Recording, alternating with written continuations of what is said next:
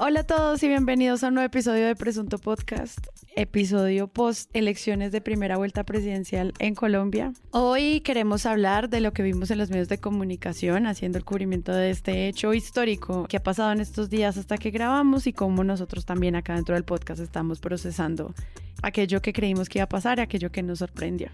Para eso, María Paula Martínez, ¿qué más? ¿Cómo estás? Hola, tristes, cansados, pero contentos, contentas. Quiero ser Fajardo. O no, nunca nadie.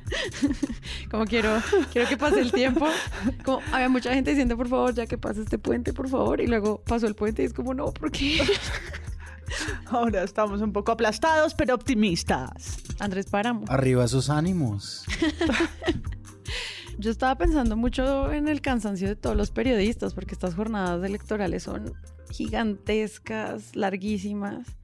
Y mm, pues siento como que muchas veces cuando los mismos resultados sorprenden o cuando las cosas salen como fuera de lo que estaban esperando, pues también se siente como un desasosiego sobre la misma función del periodismo, como por qué no nos estamos enterando de cosas. Quería que empezáramos a hablar sobre el concepto de sorpresa que creo que fue algo que pasó muy fuerte en torno a la figura de Rodolfo Hernández y que creo que mientras iban sumando los puntos, iban haciendo los boletines, iban saliendo los números, iba, se iba perfilando como cuál era el porcentaje que ya llegaba como a tope para los candidatos. Caracol Canal Capital, bueno, y todos los que estaban haciendo análisis empezaron a hablar de sorpresa otra vez. Es una gran sorpresa estos resultados y sobre todo esta segunda vuelta con Rodolfo Hernández. Que dejaron como ganadores a Gustavo Petro y de manera sorpresiva a Rodolfo Hernández. El medio argentino La Nación, que dice sorpresa en Colombia, ganó Petro, pero habrá balotage con el populista Hernández. Su pase es la gran sorpresa de estas elecciones,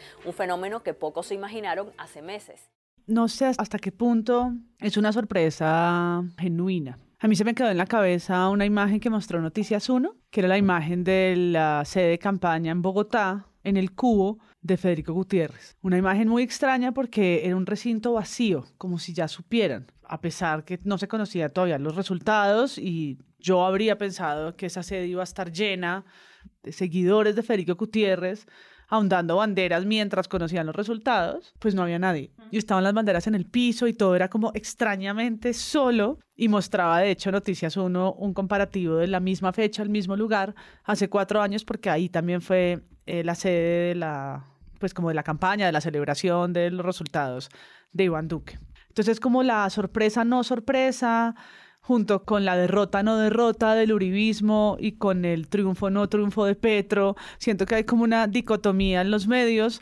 frente a qué sorpresa, quién ganó realmente, quién perdió y entre eso tal vez más importante que sorprendernos como pensar qué ficha va a jugar el, o qué ficha juega como el discurso del uribismo y el discurso del, del petrismo del establecimiento y de quién ahora es lo novedoso, quién ahora representa el cambio. Porque hay titulares que son Rodolfo Hernández, la sorpresa política de la contienda electoral.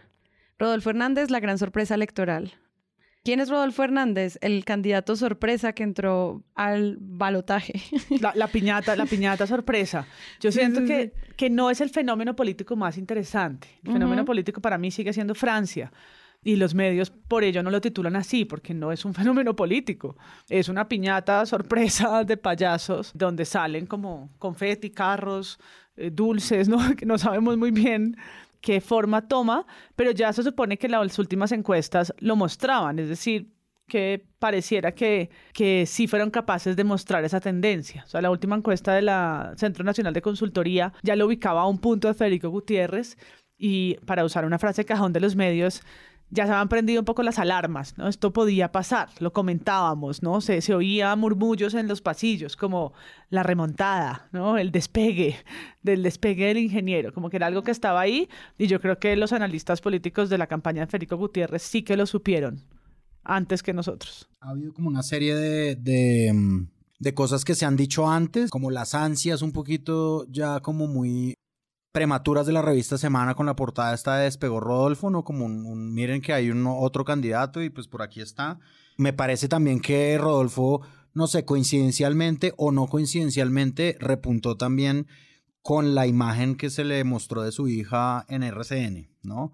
Un momento que nosotros criticamos acá en Presunto Podcast, pero que yo hablé con María Paula un día, ¿te acuerdas? Que eh, lo hablamos ya pues por fuera de este espacio, que a María Paula le pareció muy sospechoso eso, como que a un candidato presidencial le mostrara una foto de su hija sin avisarle previamente. Pero sí le avisaron, ¿no? Exacto, eh, lo que decía María Paula era, Claro. me parece sospechoso que a un candidato le muestren eso sin avisarle antes y que él eh, eh, no diga nada, o sea, que no arme un escándalo más grande por algo que pues es tan grave.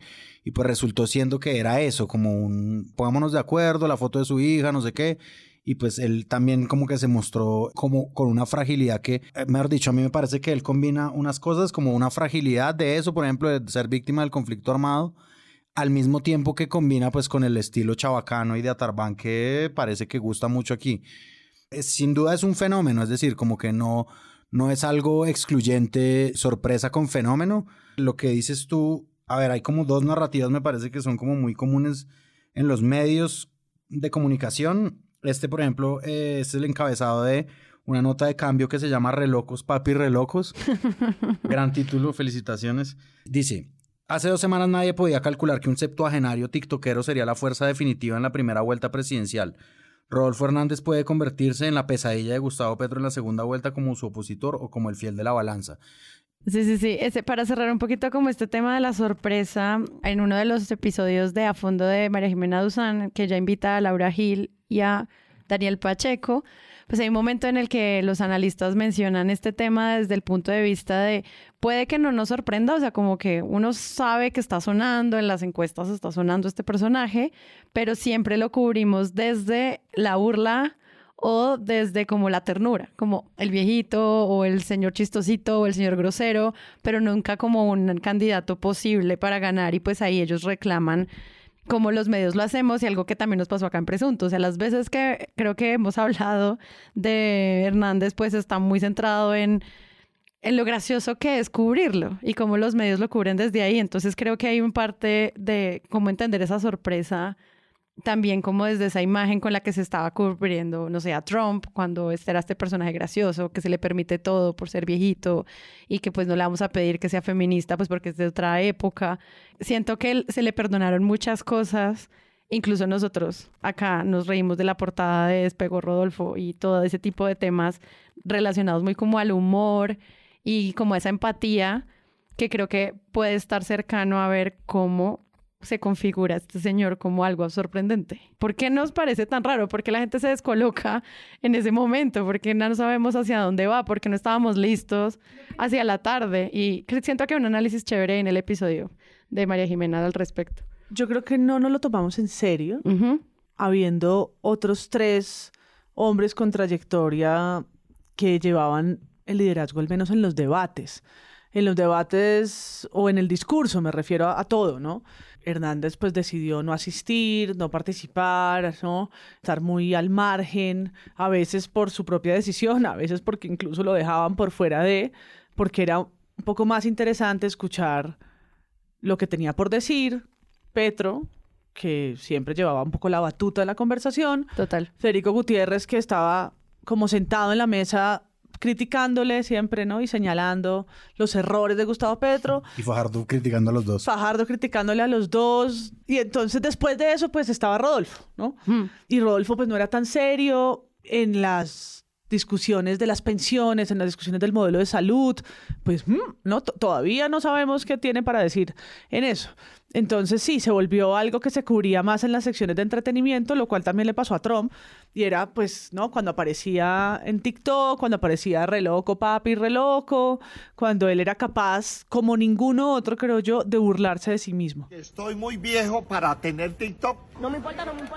Rodolfo Hernández, candidato a la presidencia de Colombia, hoy se populariza como el rey del TikTok. Locos, papi, re loco. Con una campaña política basada en redes sociales, Hernández hoy divierte a sus seguidores y rompe los estereotipos con tendencias de la red social y con su particular modo de hablar. Su cuenta de TikTok llevó la delantera desde siempre. Yo miraba cuentas de TikTok y de redes sociales desde el año pasado, como monitoreo, y siempre Rodolfo llevó más seguidores y hizo un trabajo mucho más creativo con la fórmula clásica y básica de saber tener eh, humor y capacidad de burlarse de él mismo, con gracia, obviamente. Él siempre dijo que eran jóvenes los que estaban detrás de la campaña, de la estrategia, perdón, digital, que son 12 personas, hace poco lo escuché decir, y fue creativo desde el día uno, desde un Nintendo con el que iba pisando candidatos hasta, no sé, el sobreuso y el abuso de filtros y canciones,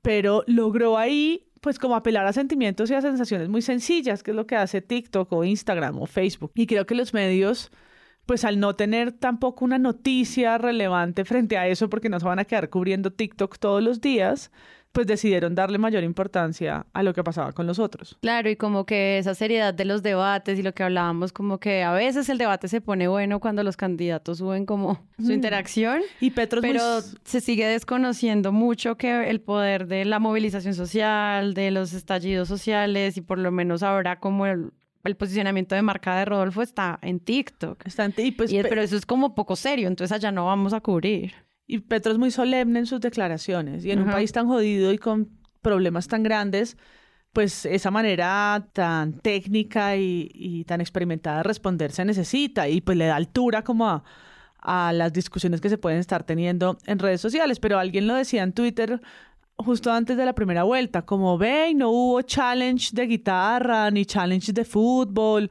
Y era un poco un mal chiste, pero la política también se juega en ese plano. Y yo creo que el que la supo jugar Luis Carlos Vélez no lo invitó a, su cabina a hacer 21, pero fue Rodolfo, él dijo, bueno, pues yo, yo voy a hacer eso mismo.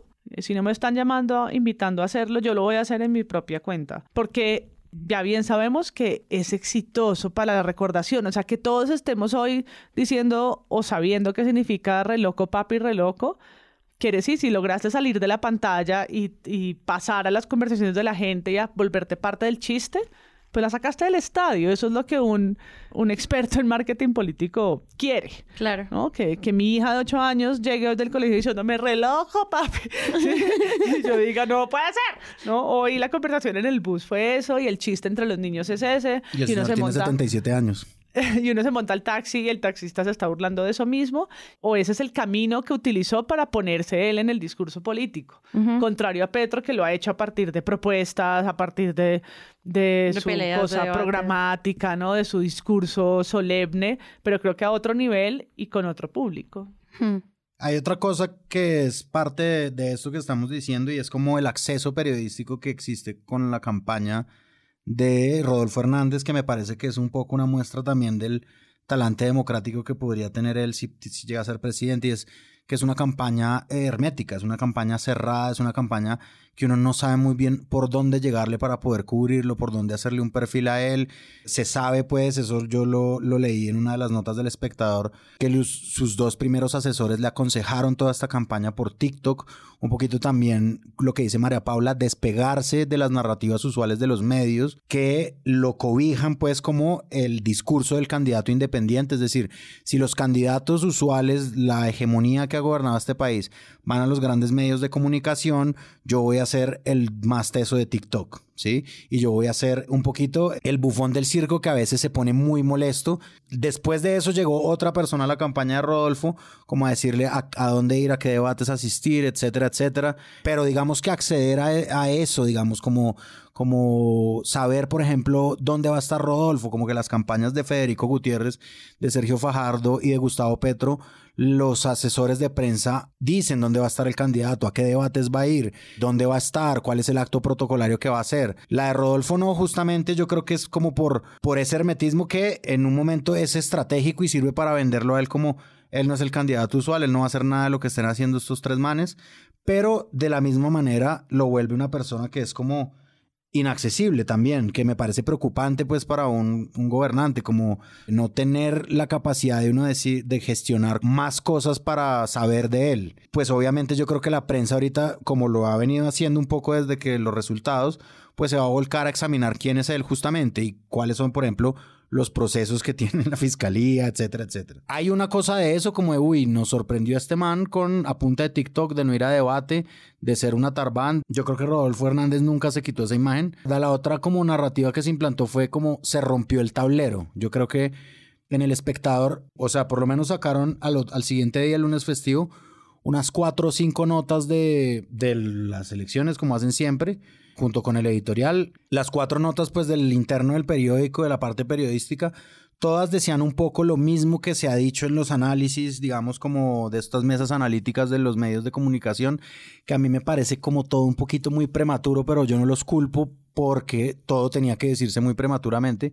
Y es, se rompió el tablero, se votó por un cambio y ahora Colombia tiene que escoger entre uno u otro cambio. Yo creo que eso es como un relato casi que común en todos los medios y analistas, que claramente la realidad les, les juega a veces malas pasadas porque eh, rápidamente un eh, Rodolfo Hernández, pues no es que acepte, digamos, como empiece a decir, bueno, vengan los uribistas ahora sí, pero los uribistas muy rápidamente en Twitter se le empezaron a sumar y a sumar y a sumar y a sumar, pues eso lo aglutina todo el miedo a el miedo o el odio que le tienen a Gustavo Petro. Me, gusta que estés planteando como esta parte del, del cambio, porque esa fue como otra gran narrativa. Entonces, la primera, sorpresa. La segunda, lo que ellos dos representan es cómo Duque pierde, cómo el establecimiento pierde, cómo el uribismo pierde. El triunfo de Petro representa la caída del uribismo y la emergencia de lo nuevo.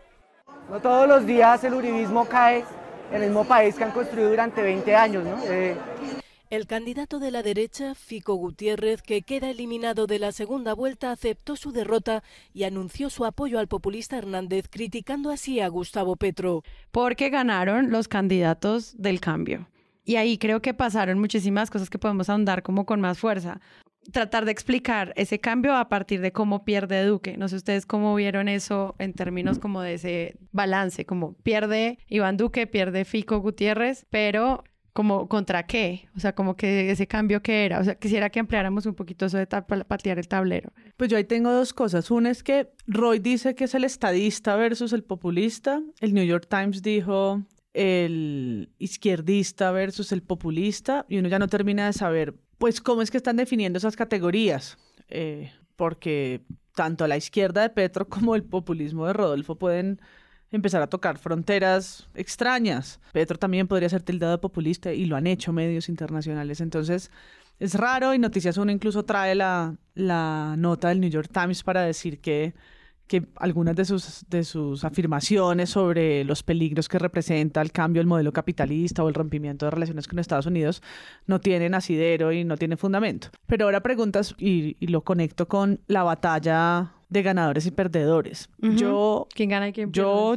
yo muy humildemente siento que no es del todo acertado pensar que el uribismo perdió, pero, pero que no es cierto que se haya acabado y yo no creo que esto sea su fin. Creo que rápidamente muta como un monstruo de muchas cabezas y se monta encima de este y por eso vemos a Paloma Valencia, a Mara Fernanda Cabal y a otros bastiones grandes del uribismo no estar ni preocupados ni tristes ¿no? Ni, ni, acongojados con el resultado. Saben que se pueden montar, a lo mejor ya lo estaban, ¿no? Y hay un andamiaje que también va a sostener. Uribista que va a sostener y no se nos puede olvidar el Congreso, eh, la Liga, partido de firmas por el que se hizo elegir. Rodolfo Hernández se ganó dos curules de, representantes a la Cámara. Hmm. El uribismo sigue vivo también ahí en el Congreso, en cuerpos ajenos. Entonces yo creo que que anunciar que esta es la muerte del uribismo, además no es la primera vez que lo hacemos, se ha anunciado esa muerte varias veces, eh, pues varias veces nos va a mostrar que es un zombie que revive, eh, tal vez porque lo estamos midiendo mal. Yo quiero creer que los medios necesitan ser un poco más sigilosos antes de, de comerse ese cuento y titular como, ¿no? Fin, fin del, del uribato. No, porque siempre te dicen como, escuchen muchos análisis el domingo, el 72% de los colombianos están en contra de Duque, pues como sumando a todo lo que no es Federico Gutiérrez. Y de una con eso entonces crean esa historia en la cual pues obviamente Duque es un gran perdedor y cómo se cuenta esa historia del triunfo de primera vuelta también.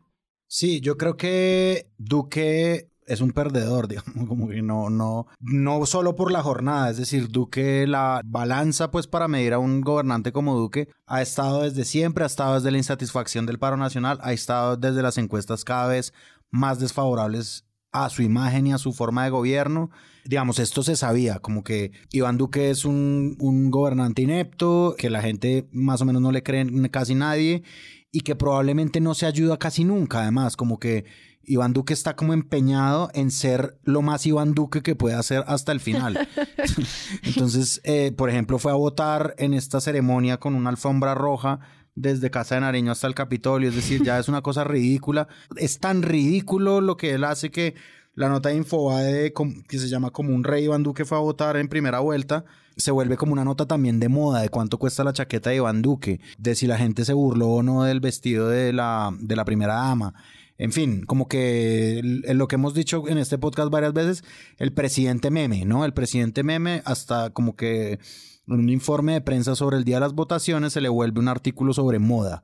Entonces, sobre el tapete rojo, sobre el tapete rojo, innecesario. Que eso es el gobierno de Duque, básicamente. Duque sale en la alfombra roja, mientras en calzón blanco Sucre la gente vota en un, en un puesto de votación que está inundado. Entonces, eso es, digamos, la gran confusión es pensar que ese gobierno autoderrotado fue en realidad derrotado en las urnas. Yo creo que no, yo creo que el gobierno se derrotó a sí mismo hace mucho. Iván Duque es el Iván Duque más Iván Duque de todos los multiversos y ese es su gran problema. Claramente, pues el establecimiento, Gaviria, etcétera, el Partido Liberal, como los clanes políticos, estaban con Federico Gutiérrez y pues Federico Gutiérrez no le dio, porque es que Federico Gutiérrez era una calca casi que de Iván Duque, como un, un Iván Duque de Medellín. Entonces eso obviamente pues no le alcanzó. Pero lo que dice María Paula, cantar en ese momento la derrota del uribismo, una cosa que se ha cantado tantas veces, es peligroso porque eso, porque los uribistas están felices. Es que ese es el gran contraste de las elecciones. Mientras el petrismo está con una felicidad un poquito, ganamos en primera vuelta y quién sabe qué va a pasar. Los uribistas sí dicen José Obdulio Gaviria nosotros estamos con Rodolfo. ¿Cuál es el problema? ¿Sí? Entonces ellos no están derrotados si hay un candidato que puede derrotar a Petro. ¿sí? Es decir, hasta que eso no suceda, no va a haber una derrota y tal vez si sucede tampoco. El uribismo además es como una forma de entender a Colombia. Sí, es decir, como que claro que Iván Duque sí se encargó como de que de distanciar un poco el hecho de que Uribe ponga un candidato, pero el uribismo es una forma de entender el país y es una forma que no se ha ido, tanto no se ha ido que Rodolfo mismo sabe que es un poquito un lastre. Sí, él sale diciendo, con su estilo característico, había un titular que decía, como ni Petro, ni Uribe, ni ninguno, era una, una cosa así. O como, era como cero Uribe, cero Petro, cero todos. Hoy ganó el país que no quiere seguir ni un solo día más con los mismos y las mismas que nos han llevado a la situación dolorosa en que hoy estamos. Y pues sí, él se, él se lo quiere quitar de encima como el lastre, pero pues ahí va a llegar, es decir, eso se recicla y se, y se, y se revive ahí. Aunque pase lo que ya pasó con, con Iván Duque, alguien hablaba hoy en hora 20 de los porcentajes de aprobación y decía que podíamos estar ante un mismo panorama y es, en tanto la gente no vota por, por el candidato, sino en contra del, del, otro, es decir, en contra de Petro, como que el antipetrismo une más gente que la que se reúne alrededor de las propuestas de Rodolfo, lo cual yo creo que es cierto. Entonces pasa lo que con Duque, que de la nada, no, no salió de TikTok, pues salió del banco del Bit, pero siendo un desconocido, remonta en, el último, en la última milla para que a los dos meses tenga un nivel de desaprobación por encima del 60% que no ha podido vencer. Hasta su propio partido lo considera un incapaz y un incompetente.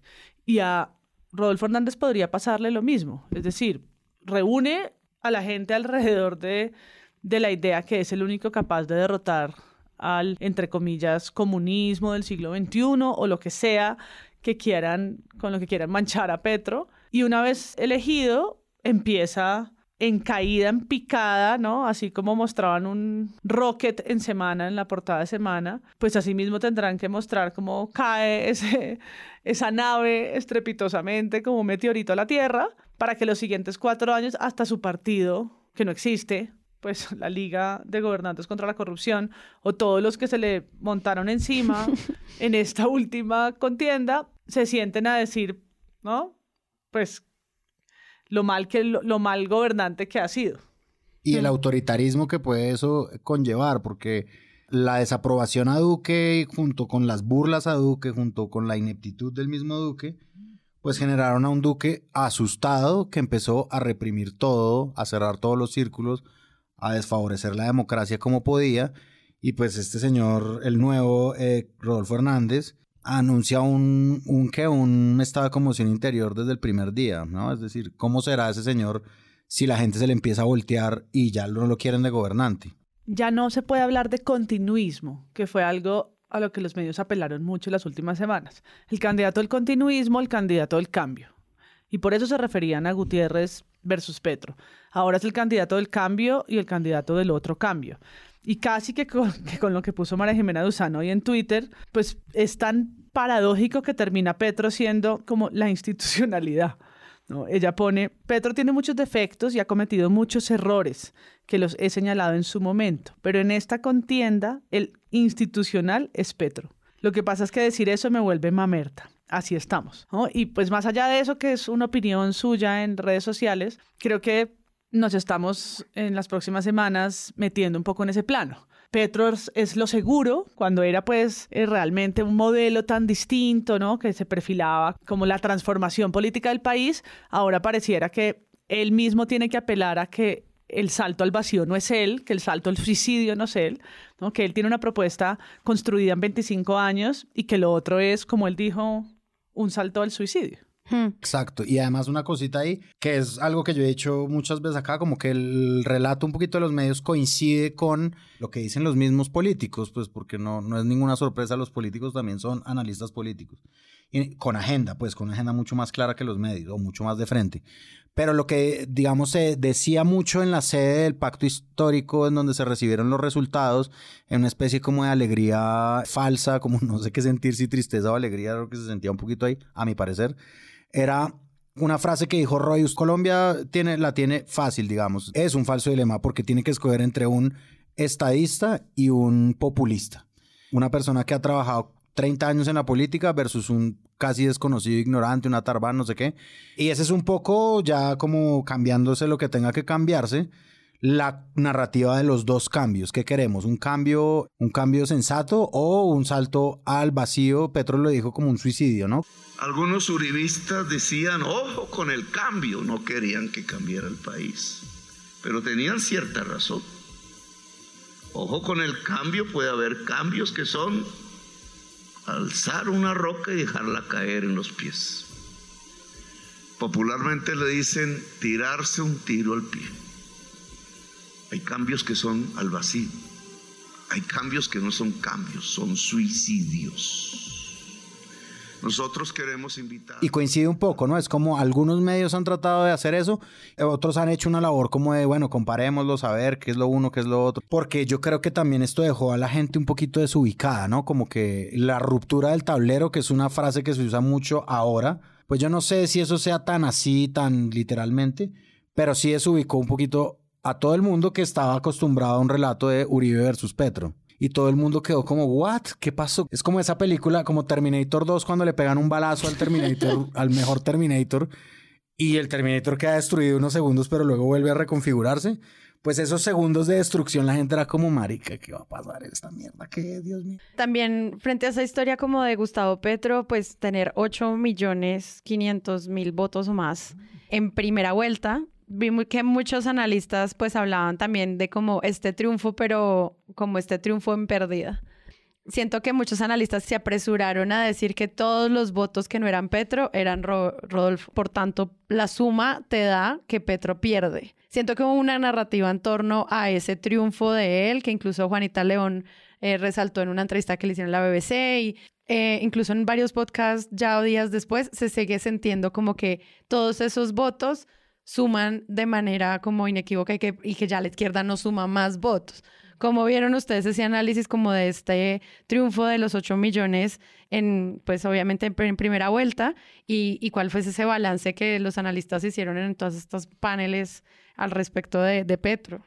Pues lo que es rarísimo es que 8 millones se han vistos como pérdida, como apenas 8 millones. 8 millones es una votación increíble. Es una votación muy alta en primera vuelta. Como lo son los 6 millones de Rodolfo. Estadística, sí, pero está, sí, exacto, pero digamos estadísticamente y comparando la primera vuelta de Petro las elecciones pasadas y demás, 8 millones, más de 8 millones de votos es una votación muy importante en primera vuelta. Sumar 6 y 5, 11 y 8, esas cuentas así alegres como Tintin, No, pues entonces lo muestran derrotado. Pues no, no, yo, no, no vayamos a segunda vuelta. Pues, ¿De dónde vamos a sacar cuatro millones de votos? Los que conocen más de este tipo de proyecciones estadísticas saben que no es así, que no es tan fácil como encaramar unos votos sobre otros y pensar que Petro no acumuló en cuatro años absolutamente nada porque sacó los mismos 8 millones de votos o parecidos. En una segunda vuelta. En una segunda vuelta. ¿no? Ninguna de Mm. las dos cuentas alegres son ciertas, hay que mirarlo, hay que mirar mejor esos mapas, que son fantásticos, y entender cómo se movió realmente como la cultura electoral en ciertos lugares. El abstencionismo fue bajo para un país como Colombia. Yo, que, yo sé que esto todavía aterra a muchos de los países vecinos porque 45% de abstencionismo sigue siendo muy alto. Ojalá venciéramos la barrera del 40%. Pero igual eso también lo plantearon como un gran triunfo. Claro, porque las últimas cuatro votaciones han estado por encima del 45. O sea, esta es la histórica. Eh, se votó más que en el plebiscito, más que en las alcaldías, más que en las presidenciales, ¿no? Entonces, pero seguimos en una... Es como un consuelo de bobos, pues porque seguimos en unas cifras muy vergonzosas, ¿sí?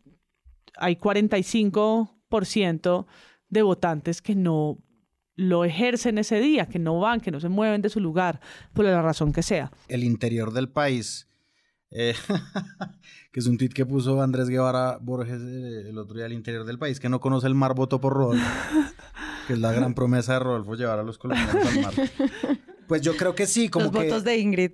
hay como un pesimismo muy grande, el pesimismo típico colombiano, de eso que dice María Paula, sacó 8 millones de votos y sin embargo perdió, ¿no? Como porque las cuentas sí son muy alegres. Fíjense lo que tiene no sé quién no sé quién, no le alcanza, no le alcanza. Y, y es como la primera vuelta, que lo decía César Caballero en el podcast con María Jimena Duzán, la primera vuelta se compara con la primera vuelta. Sí, es Ah. decir, el error estadístico de comparar segunda vuelta con primera vuelta, pues es, un error como técnico, porque en la segunda vuelta, por supuesto que va a salir a, votar más gente, y además que en este periodo de tres semanas va a haber algo que Rodolfo Hernández no ha tenido tanto, y es que va a haber más escrutinio por parte de la ciudadanía a él. ¿Sí? Es decir, la gran ventaja que tuvo durante todo el recorrido, primera vuelta electoral, de montarse como el candidato de TikTok y eso, pues ya no le va a servir tanto porque la gente va a estar más atenta de lo que él haga, ¿sí? Y eso también puede costarle.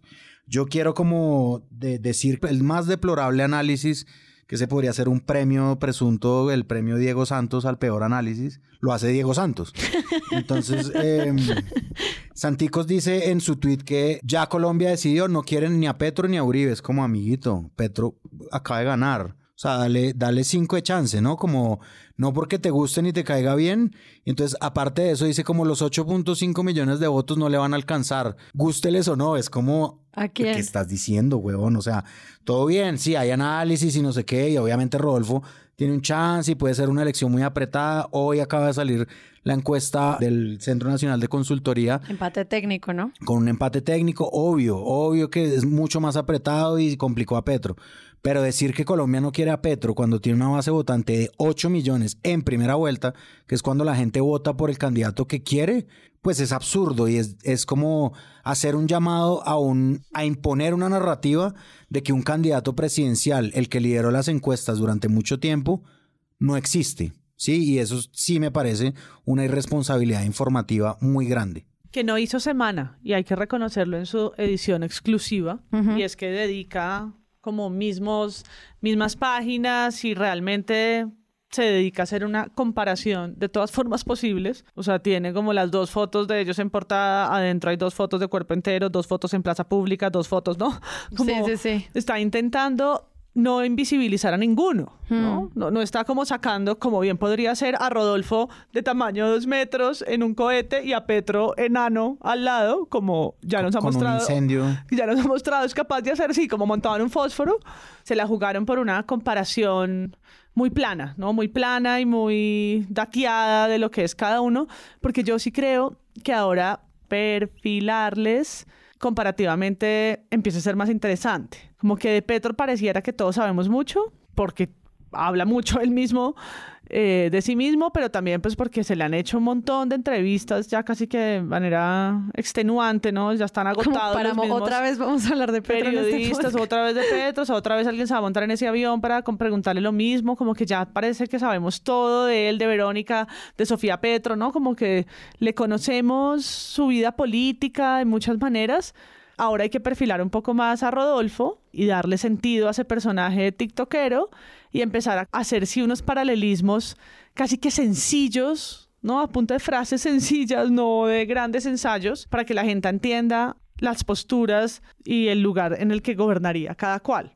¿no? Cuando empiezan en los medios a decir, bueno, Petro quiere a las mujeres en el poder y Rodolfo en la cocina, ¿no? Como que empezamos a, ver unas cosas muy simples, ¿no? Llevado como al lenguaje más cotidiano para ver si se baja el discurso al común del votante, ¿no? Y, em, y empieza como a verle también las fallas a lo que sea que propone Rodolfo Hernández. Yo veía en la emisión de Caracol del domingo en la noche que ya tenían unas notas obviamente como prediseñadas, pregrabadas, para contar quiénes eran. Seguramente también tenían una de Federico Gutiérrez y una de Fajardo. Y entonces aparecía una voz en off con archivo diciendo Rodolfo Hernández, de 77 años, heredó los ojos azules de su abuela Lola, con carácter, disciplina y honradez que lo convirtió en un exitoso hombre de negocios.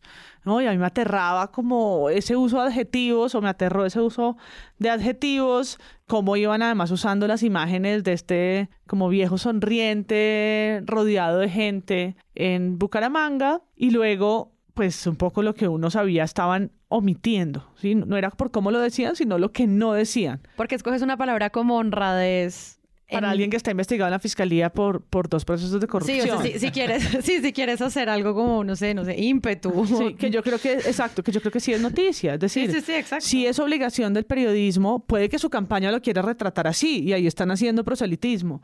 Pero los medios sí tienen que abordar los procesos penales que tienen, lo mínimo. Si, si hay un candidato investigado, eso es noticia de interés público. Los ojos heredados de la abuela no importan, esos son detalles de color que se pueden quedar para el panfleto que su campaña propia hace.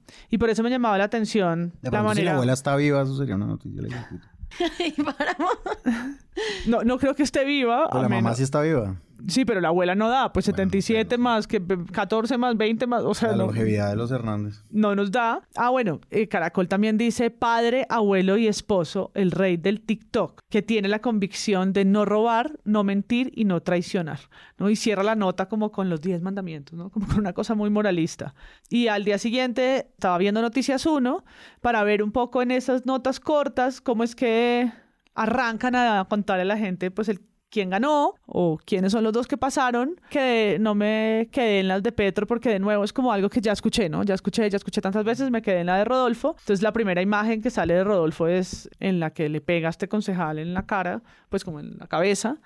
Y el brief que hace la presentadora, la anchor del, de Noticias 1, arranca diciendo, confunde a Hitler con Einstein, ha golpeado e insultado con palabrotas, ha insultado a los migrantes y a las mujeres, se precia de haber hecho su fortuna a punta de hombrecitos pobres que le pagan intereses como si fueran sus vacas lecheras. ¿no? Y así, lo así introduce el personaje y arrancan las imágenes de Mm. archivo, pues muy distinto al padre abuelo, o- ojiazul y demás. ¿no? Entonces, Y impresionante como en medios internacionales lo nombran como populista. O sea, eso es casi la entrada de la descripción. la descripción. Que la de Petro es de izquierda, en fin, y la de Hernández es el populista de derecha. Muy marcado afuera. Acá no tanto, pero afuera sí. Sí, a mí me interesa mucho como ya sé el, el uso de adjetivos, porque la misma forma en la que se presenta Petro como en esta gran historia en torno a que fue guerrillero del M-19, pero entonces Hernández es el ingeniero, pero a Petro nunca le dicen el economista, a Francia nunca le dicen la abogada, en donde eso también ayuda a encontrar como la línea Mm. editorial bajo el medio, está creando como esta idea del personaje. Y es esa narrativa que uno en la que uno no se fija tanto. Si uno pudiera sacar los adjetivos, entonces empieza padre, amoroso, hombre, exitoso, negocios, ¿no? Y al otro lado eso, déspota, guerrillero, comunista, lo que sea. Cualquiera. Cualquiera, toda esta lista de cosas que ya hemos leído, pero que pasan en notas y por eso me llama la atención la, la tele, porque son notas de un minuto, ¿no? 40 segundos para introducir un personaje, usar imágenes de archivo que pasan muy rápido. Cada perfil de estos no duró más de cinco minutos. Y es lo que está, pues todo el mundo sintonizando, es el día, las, son las emisiones postelectorales. Pero todo eso va quedando ahí, o sea, eso va creando y va reforzando unos imaginarios que yo creo que en estas dos semanas sí se la juegan mucho los medios por cómo empiezan a configurarles. No nos tomamos el tiempo como ciudadanos de leer las propuestas los planes de gobierno, o sea, eso ya ni siquiera importa. Es cómo se construye la imagen del candidato al momento de pues estar en las encuestas o en los debates que de pronto no va a haber ninguno. A menos que sea como un mono debate donde Petro va y habla con Vicky durante tres horas. Y TikTok, porque, nadie se, juega, va a eso, nadie se, juega en lo cotidiano porque es algo que, que Juanita León decía en, el, en la entrevista que le hicimos en Presunto en la Feria del Libro y es los perfiles porque son interesantes, porque muestran como una cara oculta, decía ella, una cara oculta, misteriosa, más privada, más doméstica, que te pueden demostrar qué tipo de gobernante va a ser. Y la gente en este momento ya quiere ver eso. Hmm. Sí, ya entender el, el, acuerdo de Escazú o las escaladas de las pensiones, eh, ¿no? Como que yo creo que no van a cambiar mucho la opinión, el sentido del voto o el voto de opinión. En cambio, empezar a ver un poquito la cara oculta de los personajes sí pueden ayudar a entender qué tipo de hombre político puede ser. Entonces, por eso a mí no me extrañó hoy ver a un Gustavo partiendo cebollita, cortando tomatico Exacto. en caracol y haciendo como una metáfora un poco forzada, pero que ajá, funcionó, eh, sobre el sancocho. Entonces, primero jugaban a verlo como a jugarle esto del hombre que cocina, pero usted sí sabe cocinar. Pues claro, eso, eso sí es para usted. Y entonces después de contar ahí par platos, entonces hace la metáfora de, bueno, ¿cuál es la cocina de Colombia? Entonces él dice, no, pues el plato de Colombia, es la, mi plato es mi sancocho de la justicia social. Y entonces empieza como este chiste malo, ¿no? Con una pizca de democracia, una pizca de progreso, eh, de igualdad, que, es, como un poco sudo, como que da cringe, como dice la, la, la nota de revista Anfibia sobre las elecciones, como que entre el cringe que puede dar este personaje a ratos, Petro, y a ratos, más ratos, más, más, Rodolfo, pero entonces pues es este Gustavo ya no eh, hablando pues de cifras históricas de los millones recaudados en las reformas tributarias desde el año 50, sino un man partiendo cebolla para que lo vean y digan, ah, yo también quiero caldito de justicia social. Sí, ahí eh, haciendo corazoncitos de K-pop. De K-Popper de K-Popper y yo creo que nos, o sea, esto es apenas, apenas una muestrica. esperen, esperen. esperen porque vamos a ver cualquier cantidad, creo yo, de escenas de estas que nos van a dar osito ajeno, de los dos haciendo o sea, ahora sí, Luis Carlos, atente, mejor dicho, vente de Harvard rápido, porque ahora sí vamos a tener el de la 21, el de la música, el de la cocina, cuánta cosa yo creo que los medios se van a empezar a inventar los test eh, de caracolos, así ya hicimos estos, estas ridiculeces un poco en estas semanas, ahora queda solo lo peor. No, y además que está como, sí, queda solo lo peor. Tú vas enumerando esto, yo voy haciendo como, uy, no. Y además que queda como el efecto rebote de cada uno en el otro, es decir, de cada candidato en el otro. Entonces, Petro dominó un poquito la agenda, la agenda como de temas en la primera, durante todo lo, toda la primera vuelta y Rodolfo dominó el lenguaje y él lo impuso, es decir, él mostró que había una forma de comunicación novedosa que él supo usar mejor que ningún otro candidato y cada uno, es decir, cada uno haciéndole caso al rebote del otro, pues se ve un poquito raro. Entonces, Petro haciendo TikToks en la cocina, picando cebollita, raro. Pero también, como Rodolfo no dominó la agenda nunca, Ahora, por ejemplo, el programa de Rodolfo en Twitter. Un hilo de Twitter es mi, es mi nuevo programa de gobierno. Véanlo, aquí está. Eso también como que está sucediendo y llevan un día apenas. Es decir, en un día Rodolfo Hernández ha tenido más escrutinio por parte de los medios y cuando le hacen preguntas difíciles, él sale con cosas como las mujeres deberían quedarse cuidando a los hijos en la casa y lo que pasa es que nuestra sociedad está tan cagada y tan precaria que les tocó salir de ahí, pero su lugar normal es la cocina, es decir, como que como el nivel de cuestionamiento para un candidato del que no se sabe muy bien cuáles son sus propuestas y cuál es su programa, sube, él lo sabe, saca un hilo de Twitter, cómo se cubre un hilo de Twitter, ¿no? De un candidato presidencial en el que está poniendo cuál es el programa de él. Y al mismo tiempo el otro candidato, exacto, y al mismo tiempo el otro candidato que hablaba de los temas duros, pues le toca empezar a aligerar el coso. Bueno, ingeniero, a mí solamente me queda una duda. Bienvenido, ojalá pueda acompañarnos algún día, tomarnos un café, como lo hizo el día que nos visitó, que hablamos delicioso. Y me preocupa un poco, ingeniero, que no le podamos preguntar, porque usted me imagino que va a ser medios de comunicación y usted no va a ir a debates. Preguntando. Ahora usted intentó que no me pueden preguntar. Lo que no me puede preguntar es estupideces como es Y eso se va a volver así, como dice María Paula, cada día peor. Es decir, hoy estamos grabando esto un martes, es decir, el, el primer día hábil después de, de, las elecciones y ya estamos viendo esas cosas. Entonces, sí, o sea, es decir, el agotamiento que existe, habrá que sacudírselo porque se vienen pues unas semanas terribles, amigos, terribles. Hmm. Y bueno, y otra cosa que quería decir de lo que estaba diciendo Sara ahorita es que esto también es muy, muy, un indicador muy grande de a lo que le está haciendo caso la sociedad colombiana, ¿sí? Es una cosa un poco que tal vez los que no las han sabido leer de verdad son estos analistas del centro, digamos, el centro también tuvo un, este es una especie como de final, digamos, como de ciclo, pues terrible, como pasó de, de su candidato, pasó de 4 millones a 800 mil. Este es el Q Rodrigo para los Simpson. Bien, ya cumplí mi misión aquí. ¿De qué misión está hablando? Fajardo. Usted no hizo nada. ah, no. Y digamos como que hay un análisis que, se, que lo dijo Santiago Rivas, digamos, yo acá se lo estoy robando, y es pensar cuál es la importancia de los debates y cuál es la importancia de las propuestas y qué es lo que está pasando para que eso no esté funcionando tanto. Es decir, si el candidato que es conocido por no ir a los debates gana para pasar a segunda vuelta, algo pasa con los debates. Sí, vamos a nuestro episodio anterior donde básicamente decimos que pues es un show más. Es que por eso yo quise empezar este episodio por la sorpresa, porque a mí me parece que a los medios no les debería sorprender estas cosas. Y cuando algo les sorprende, pues significa que nosotros, incluido este podcast, no estamos escuchando afuera de nuestros ecos de validación. Que es un poco de vanidad no nuestra. Sí, no debería sorprenderte esto, deberías Es un poco de vanidad nuestra visto. porque la política es un show, es un show, es de, sí, es de Truman Show. Y, y, pero aceptarlo cuesta porque pues necesitas validar entonces hasta esas ridiculeces claro. a las que los políticos pues llaman a que los medios sean sus testigos. Y como no queremos, ¿no? Una cosa entre arrogancia y vanidad, entonces ahora después, ¡ay! ¿No? Ahora sí, vamos con el viejito, ¿no? Como, ¡oh! Mira, míralo ahí. Llegó, increíble. Y es como lo montaste en un rocket hace unas semanas.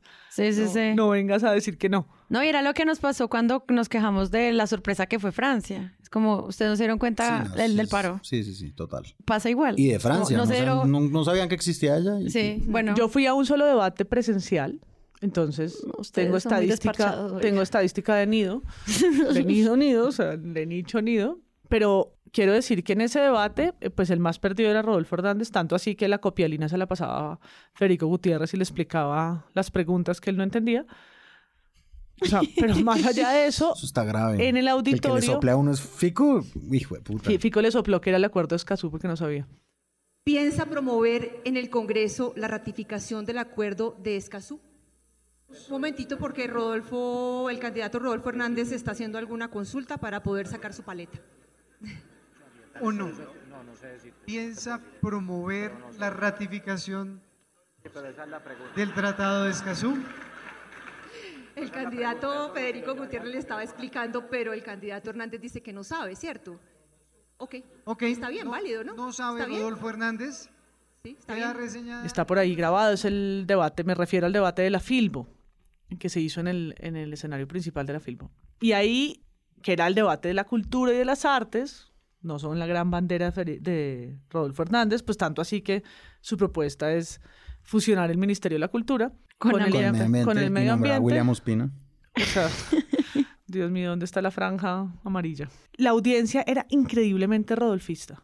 Y era increíble porque Rodolfo no contestaba nada y atrás tenía unas barras bravas, porque realmente habían muchos jóvenes aplaudiendo sus no respuestas, pero fue el candidato que más fanaticada llevó a la Filbo. Debate al que no llegó nunca Gustavo Petro, ni Sergio Fajardo. Yo te estoy pensando algo que lo discutí ahorita con Rodrigo Rodríguez en el previo de esto, y es que eh, pues Vicky tiene una tendencia a lo que yo decía la otra, lo que yo decía la otra vez, de que su debate es lo más importante que existe para ella. En el mundo mundial. Tan así que la vez pasada, en las elecciones pasadas, el único que fue fue Fajardo, y ella le dijo al final, yo voy a votar por usted, porque ¿qué pasa si solo va Petro? Ay, ¿qué le va a decir? ¿Qué va a decir Vicky? Ay, no sé. Yo, yo voy a votar por usted, no sé. Uy, esa sí es una encrucijada para Vicky. Así que hoy, doctor Fajardo, por única vez le diré lo siguiente. sabiendo que usted es un tipo de palabra, que usted es un señor decente, que usted es un señor correcto, que cumple, que no estaba haciendo cálculos de venir aquí. Hoy le digo que voy a votar por usted. Páramo, ¿usted tiene dólares? ¿Ya? Sí, pues la pregunta es como no los vendió a tiempo porque el dólar bajó gracias a que... ¡A Rodolfo! ¡Exacto! ¡Gracias, Rodolfo! es que dice la silla vacía, en el primer día hábil después de elecciones el peso colombiano se trepó, las acciones subieron y hasta el costo de la deuda bajó. No, el Según Mesías. los analistas, los, los inversionistas prefieren la incertidumbre de arroba ingeniero Rodolfo Hernández. Se revista Semana. Gracias, Rodolfo. Pero esto tiene que ser con voz de Vicky. Gracias, Rodolfo, como lo dice. Dólar cae a 3.700 por optimismo en elecciones. ¿Cómo vieron ustedes eso? Porque me parece... Y bueno, el portafolio también lo hizo Lotito igual. Como ven, como esa relación en la cual, pues obviamente las elecciones afectan la economía, pero la macroeconomía es mucho más que eso, ¿no? Como el petróleo, otro tipo de inversiones, otro tipo de movidas políticas, pero igual pasó esto hoy con el dólar. Este tipo de notas, sobre todo cuando aparecen en la República o en el portafolio, entonces pues le hablan a otras personas.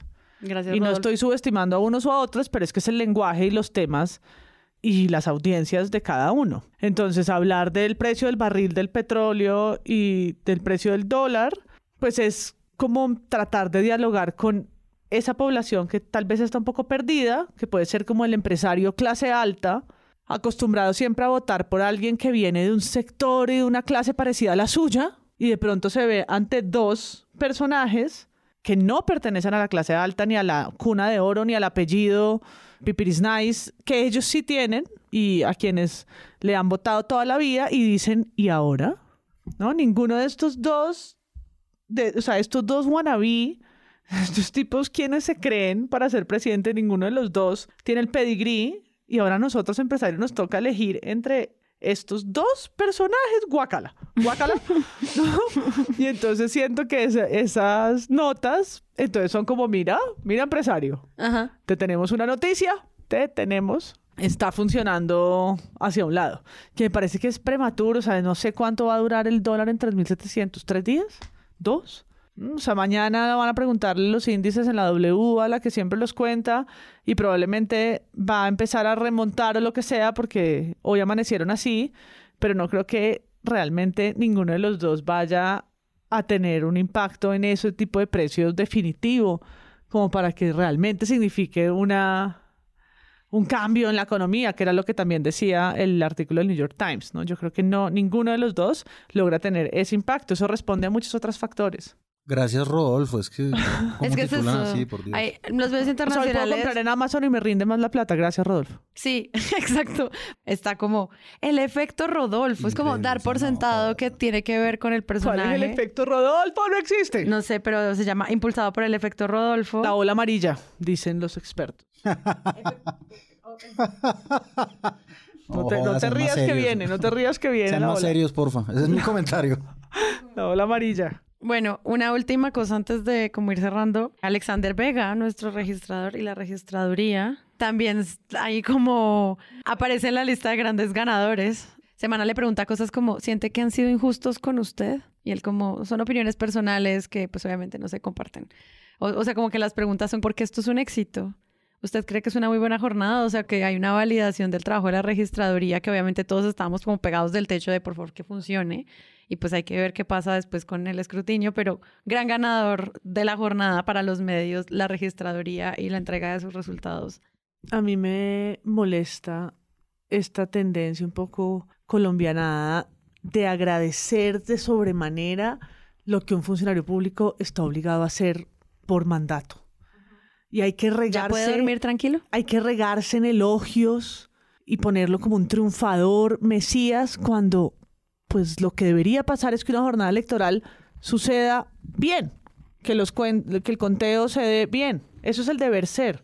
Y por ende no hay que entonces regarse en aplausos. Aquí le toca uno agradecer y eso se da a todo nivel, ¿no? Como que a la gente van y le ponen acueducto después de 200 años. Es una puta fiesta de agradecimiento al alcalde cuando, puta, sé cuántos años debieron darle con dignidad un servicio público a la gente que vota por usted. No, toca hacer una fiesta y la gente tiene que regarse casi que de rodillas a decirle cómo nos salvó cuando era una deuda. Y así funciona, creo que con todo, ¿no? Terminamos agradeciendo lo que merecemos por, por entrada, Por por, derecho, por sí. derecho.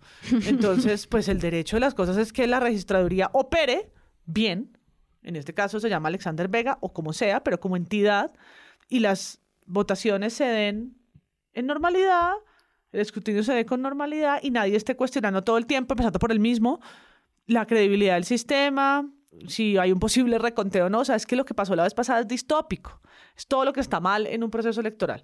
Entonces, en esta vez, él no gana. En ese sentido, entonces ganamos ahí sí para usar esas analogías. Entonces, ganamos todas, todos, todes, ¿sí? Porque se dieron bien. Él no gana nada. Él tiene que, tenía que hacer eso, tenían que funcionar así, y a él no hay más que decirle como, por favor, sigue cumpliendo con tu responsabilidad, por la cual se te paga el salario con mis impuestos. Sí, dice, Gracias. ¿qué cambió en la registraduría? Alexander Vega revela fórmula del éxito en estas elecciones por Blue Radio. Es como, fórmula del éxito, que, o sea, Hacer su, hacer su trabajo es la fórmula del éxito. Fórmula del éxito, hacer mi trabajo. Gracias.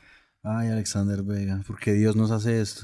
Alexander Vega tenía un peso muy grande por las denuncias que hubo contra el mal funcionamiento de la registraduría para las llamadas primarias, pues ocasionaron un clima terrible en Colombia que era el- el- la premonición de un fraude electoral Sí, sí, por sí. parte de las dos campañas que se asumieron como las ganadoras según las encuestas. Eso era muy grave, digamos, lo que, lo que eso generó. Pero digamos que eh, Alexander Vega como que trató de blindar con todas las garantías e igual no lo hizo. Es decir, un día antes de las elecciones, en la silla vacía salió un informe en el que decían el software no tiene auditoría internacional, es decir, como que todavía hay dudas sobre lo que pueda eh, suceder, digamos, como que y no hay y eso salió en la silla vacía, salió en el espectador también, como no existe la auditoría internacional que le fue requerida a la registraduría para hacer la revisión del funcionamiento del software para las elecciones.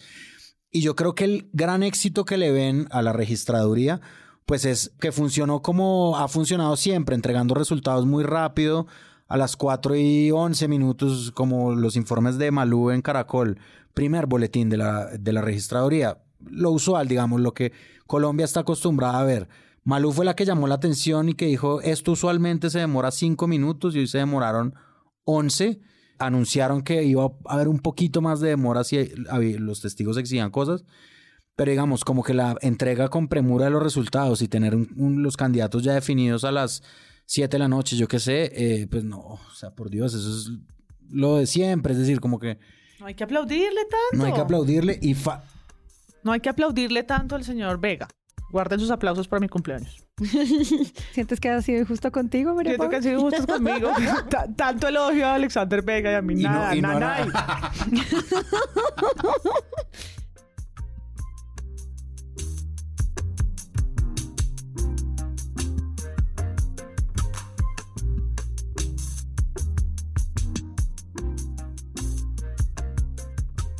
Si les gustó este episodio, les invitamos a que lo compartan en todas sus redes sociales. La producción es de Sara Trejos. El análisis es de Santiago Rivas, María Paula Martínez, Andrés Páramo y Juan Álvarez. La postproducción es de Rodrigo Rodríguez del Oro Podcast. Los invitamos a que visiten nuestra página web www.presuntopodcast.com, donde pueden aportar a este proyecto convirtiéndose en mecenas y accediendo a los espacios exclusivos de los donantes. Al mismo tiempo, pueden encontrar el ingreso a nuestra comunidad de Discord y apoyarnos en la presunta tienda. También pueden escucharnos en nuestro canal de YouTube o en todas las plataformas de podcast. Y en algunos de ellos pueden también puntear el proyecto y con eso nos ayudan a que más personas nos escuchen. Presunto Podcast es un podcast de Sillón Estudios y pueden encontrar otros podcasts y proyectos allí. Gracias por escuchar. La próxima semana esperen un nuevo episodio. Chao.